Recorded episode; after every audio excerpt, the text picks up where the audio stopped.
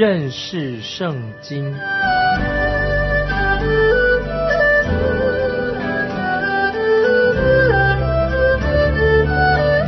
认识上帝的话，把上帝的话带到全世界。本节目是由认识圣经机构和环球广播电台联合制作，欢迎收听。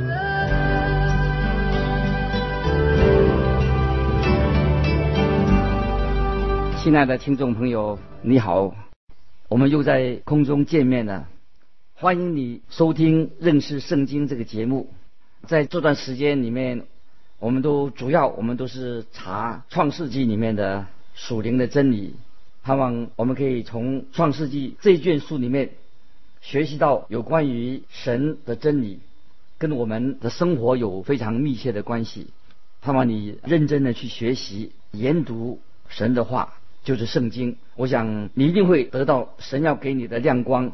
给你在生活上做一个最好的指引，盼望你很耐心的、认真的默想神的话，让神的灵、圣灵来继续引导你、光照你。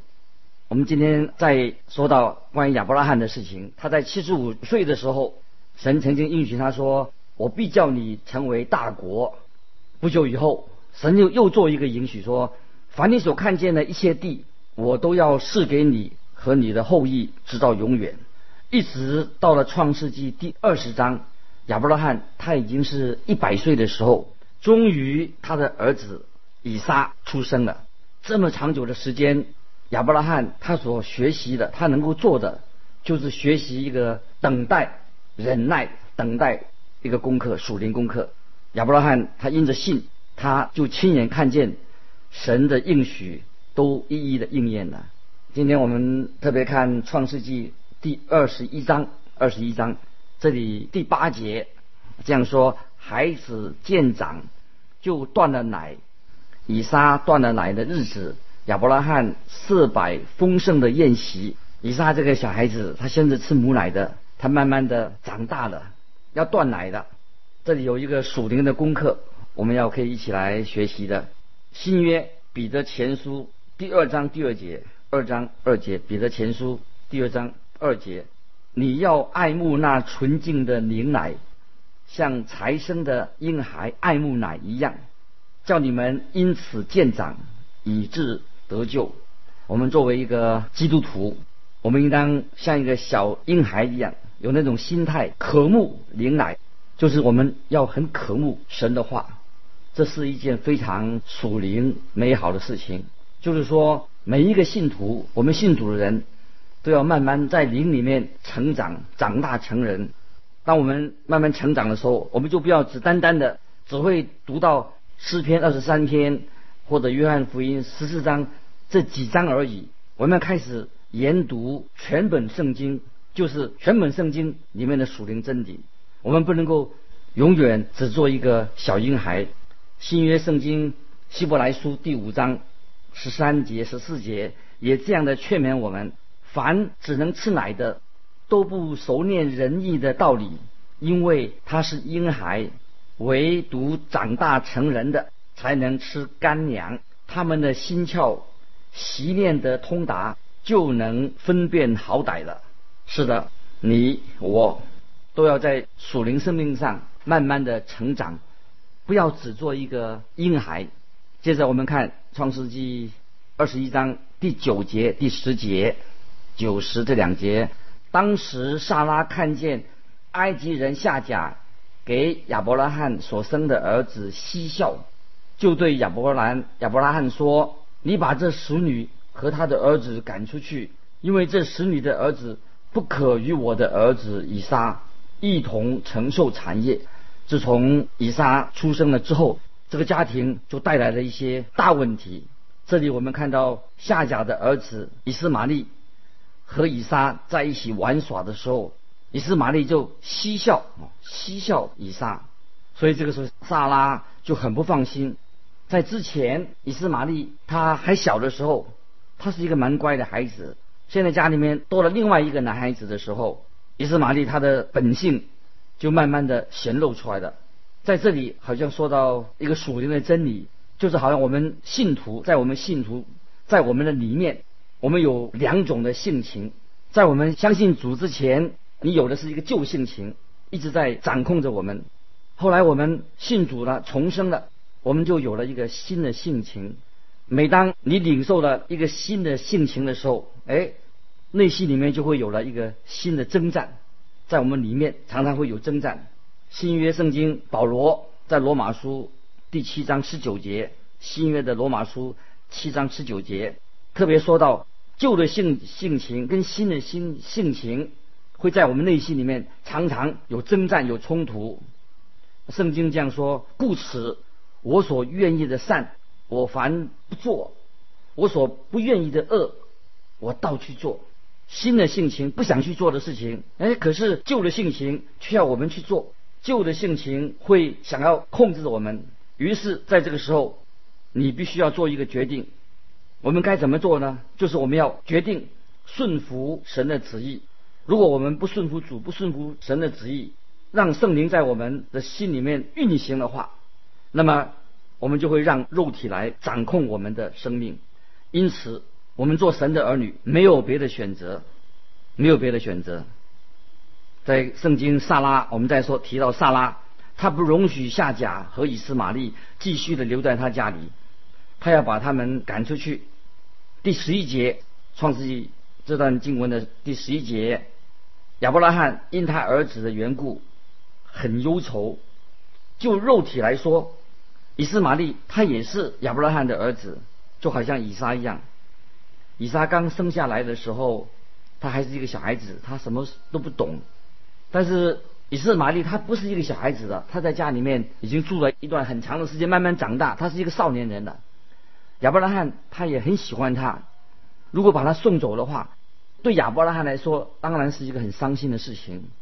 这里我照样重复啊，圣经的一个真理：神不喜悦当时亚伯拉罕和撒拉所决定纳妾的事情，就把那个夏甲，埃及人夏甲娶到他家里来。而且神他也不接纳以斯玛利这个人，因为这是由于亚伯拉罕和撒拉他们犯罪的一个罪的结果，神并不接纳这个罪的这个后果。对亚伯拉罕来说，他是很伤心的。为了缓和目前的家庭的纠纷以及羞耻，所以他必须要把那个男孩以斯玛利把他送走。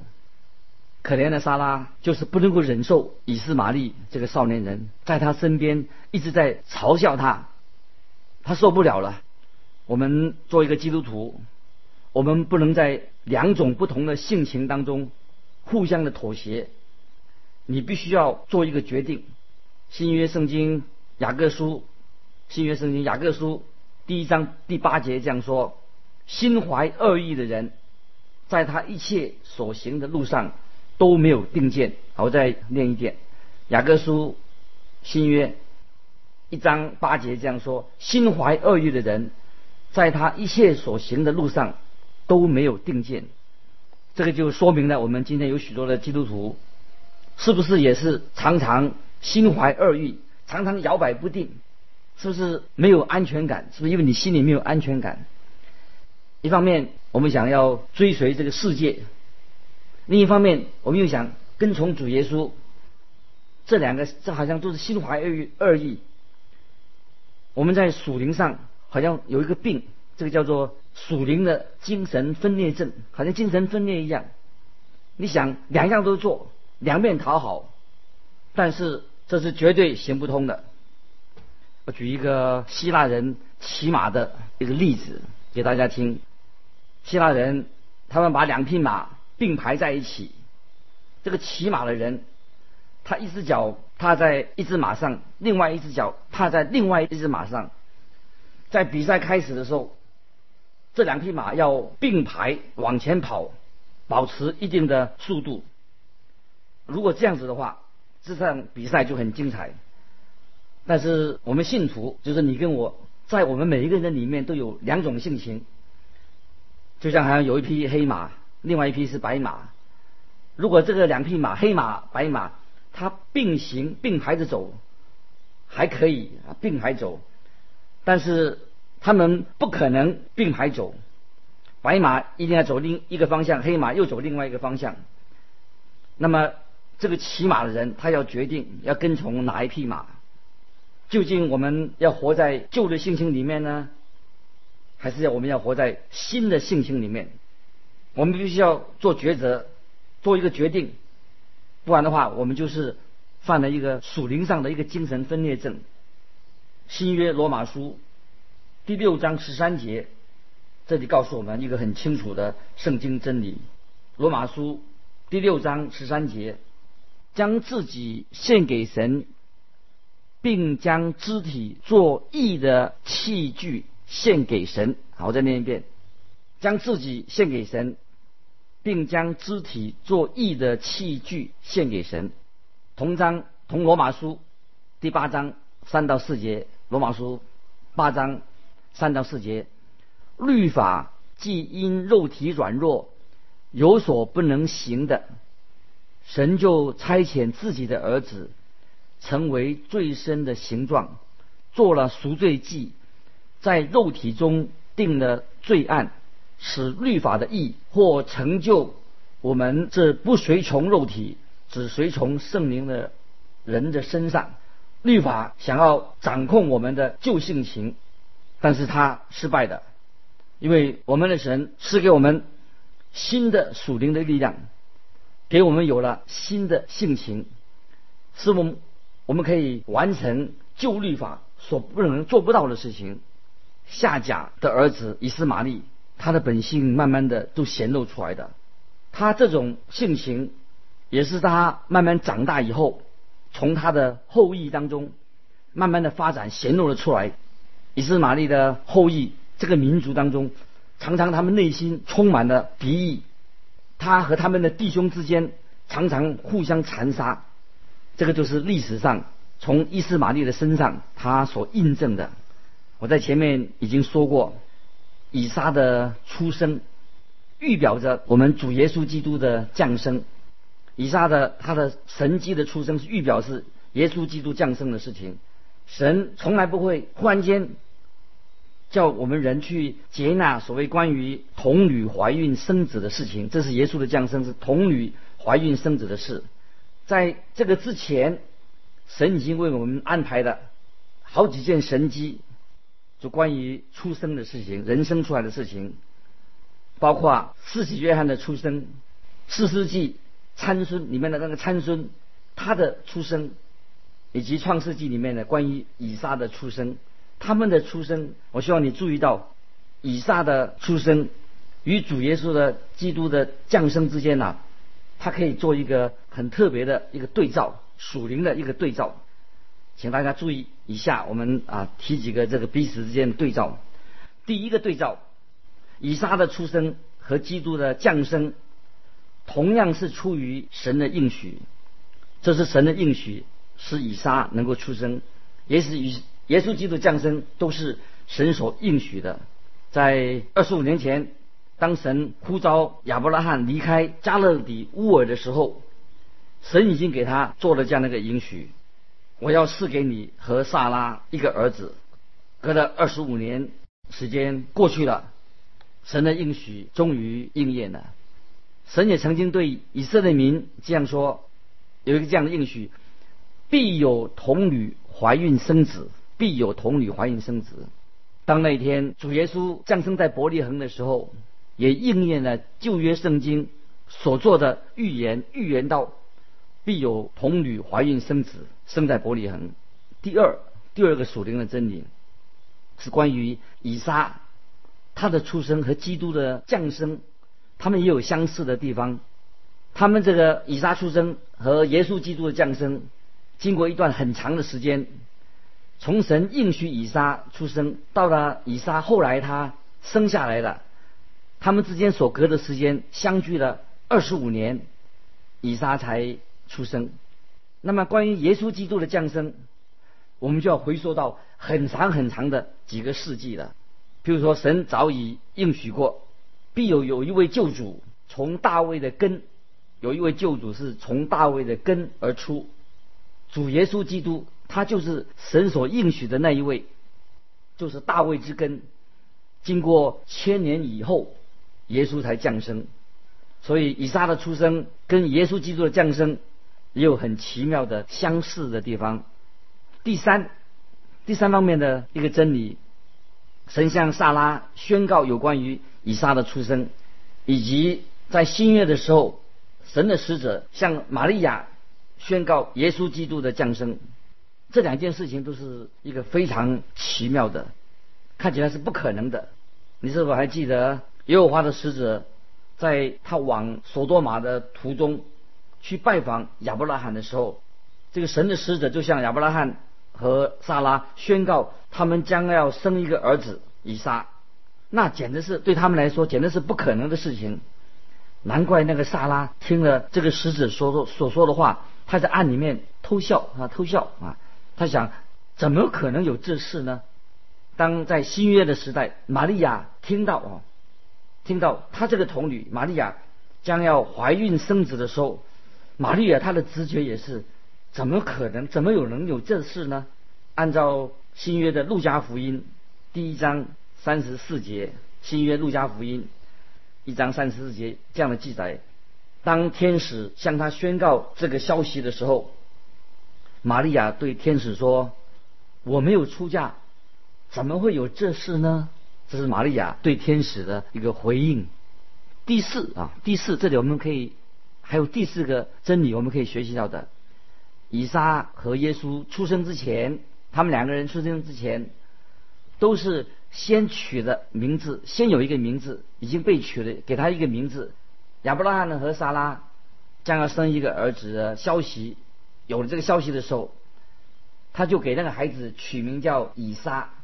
那么，关于耶稣基督的降生，他在出生之前也有了一个名字，在马太福音第一章二十一节这样记载：天使对约瑟说：“你要给他起名叫耶稣，因他要将自己的百姓从罪恶里救出来。”这是耶稣啊这个名字的意思。你要给他起名叫耶稣，因他要将自己的百姓从罪恶里救出来。我们看第五啊，第五个第五个真理，我们可以学习到的，可以明白的。以撒的出生和耶稣基督的降生，都是在神所预定的时间里面发生的。在创世纪二十一章第二节，二十一章二节说，到了神所说的日期，撒拉就生了以撒。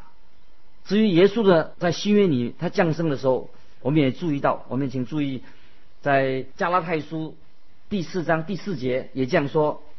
极致时候满足，神就差他的儿子为女子所生，且生在律法之下。啊，这是加拉太书四章四节。极致时候满足，神就差遣他的儿子为女子所生，且生在律法之下。好，接着我们看第六啊第六点的真理：以撒的出生和基督的降生。都是一件神机，以撒的出生是一个神机，主耶稣的降生当然也是一个神机。现在我们再看第七点，这个真理：以撒和耶稣都是作为人的儿子，都给他们的父亲带来了很大的喜乐。在创世纪二十一章三节这样说：亚伯拉罕给萨拉所生的儿子起名叫做以撒。以撒这个字的意思，这个名字的意思是什么？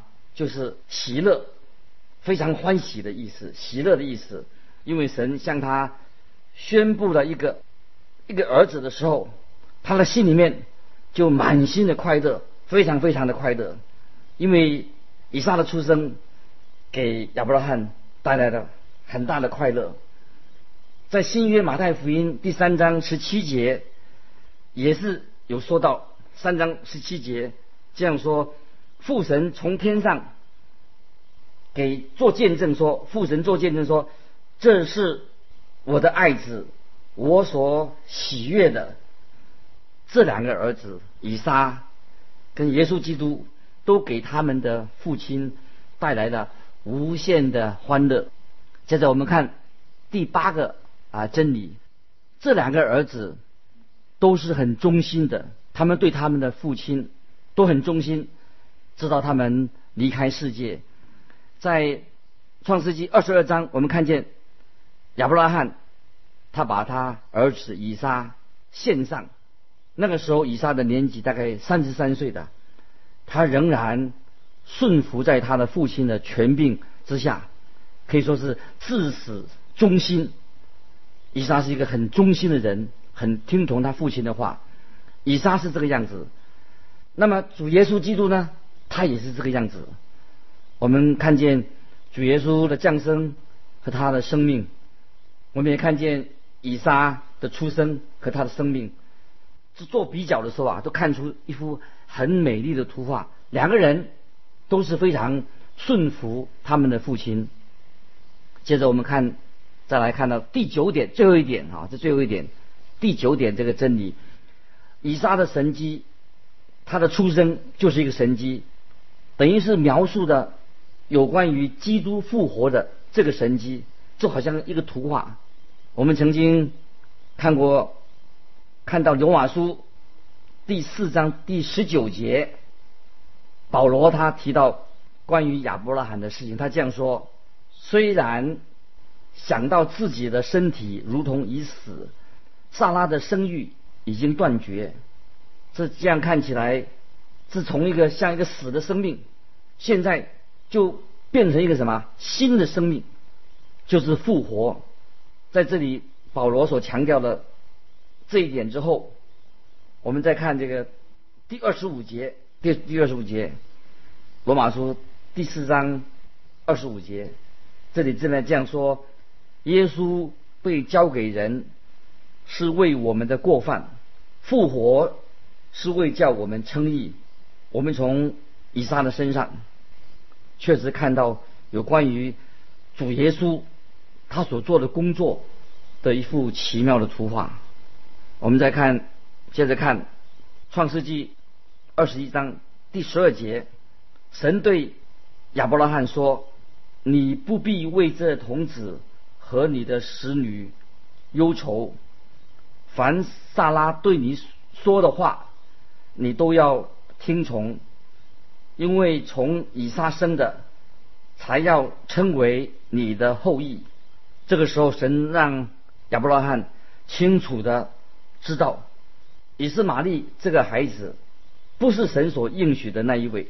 第十三节经文第三节说：“至于使女的儿子，我也必使他的后裔成立一国，因为他是你所生的。”神在这里也说过：“你的后裔极其繁多，国度从你而立。”这是神给伊斯玛利的。应许将来要有一个大国，要从亚伯拉罕的儿子以斯玛利这个孩子从他出来。